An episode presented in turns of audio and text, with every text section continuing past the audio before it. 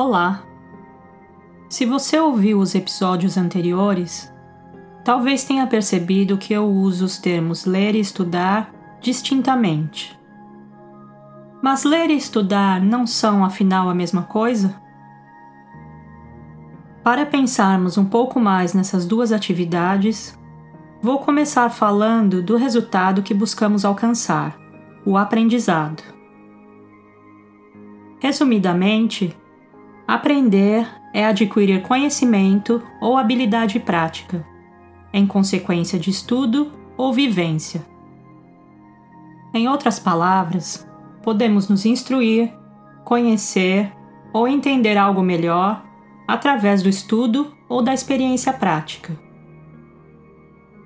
Partindo do princípio de que somos espíritos temporariamente encarnados, como nos diz a doutrina espírita, sem dúvida, muito do nosso aprendizado se dá através da vivência das situações, dos acertos e dos erros ao longo de nossas muitas existências.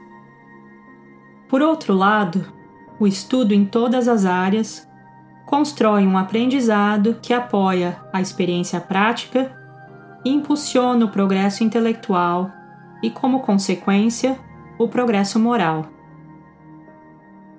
Abro aqui um parêntese para trazer o que o Livro dos Espíritos nos diz sobre a relação entre o progresso intelectual e moral e a importância que um exerce sobre o outro. Na questão 780, Allan Kardec pergunta aos espíritos: O progresso moral acompanha sempre o progresso intelectual? Ao que os espíritos respondem: Decorre deste, mas nem sempre o segue imediatamente. Kardec prossegue o questionamento. Como pode o progresso intelectual engendrar progresso moral? Fazendo compreensíveis o bem e o mal. O homem, desde então, pode escolher. O desenvolvimento do livre-arbítrio acompanha o da inteligência e aumenta a responsabilidade dos atos. Como é nesse caso que muitas vezes Sucede serem os povos mais instruídos os mais pervertidos também? O progresso completo constitui o objetivo. Os povos, porém, como os indivíduos, só passo a passo o atingem. Enquanto não se lhes haja desenvolvido o senso moral, pode mesmo acontecer que se sirvam da inteligência para a prática do mal.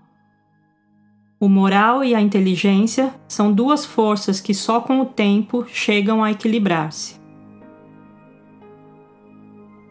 Com a definição do que é aprender em mente e sabendo da importância para o nosso progresso, voltamos à questão do estudo. O dicionário Michelis define estudar como aplicar as capacidades intelectuais para adquirir conhecimento e habilidade dedicar-se ao exame e análise de algo, analisar, examinar, observar algo ou alguém atentamente, analisar, procurar entender algo por meio da reflexão, refletir. Com base nessas definições, podemos resumir que estudar é fazer uso das capacidades intelectuais para adquirir novos conhecimentos através da observação, análise e reflexão. O objeto de estudo pode ser algo ou alguém. Agora vamos pensar um pouco sobre o ato de ler. Partindo da definição sobre estudar, fica evidente que ler não é necessariamente o mesmo que estudar.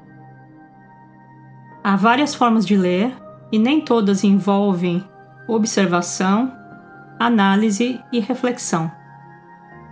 Podemos ler para passar o tempo, para relaxar, para conhecer algo de forma superficial e não necessariamente com a intenção de aprender.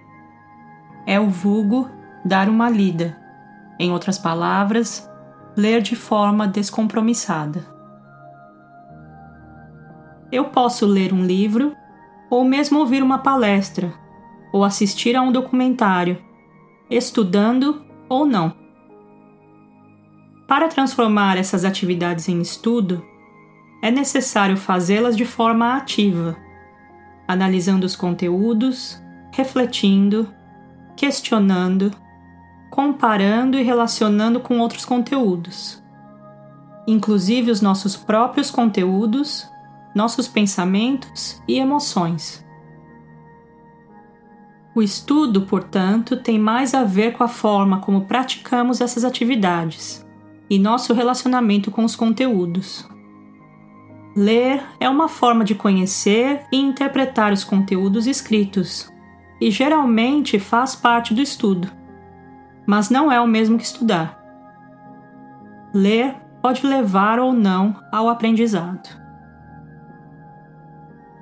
Em termos de aprendizado, se partirmos do ponto que desconhecemos algo, uma leitura mesmo que descompromissada sobre o assunto provavelmente vai gerar algum aprendizado, ainda que superficial.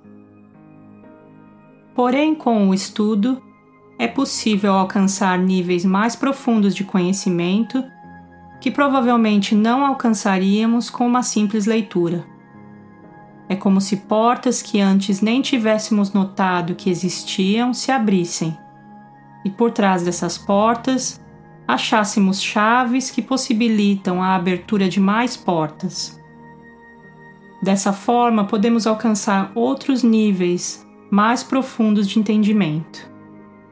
Como exemplo, temos as parábolas de Jesus.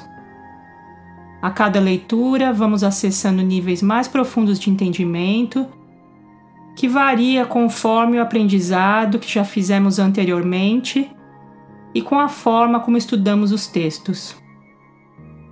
Sem dúvida, há ainda muito que só entenderemos conforme progredirmos intelectualmente e moralmente.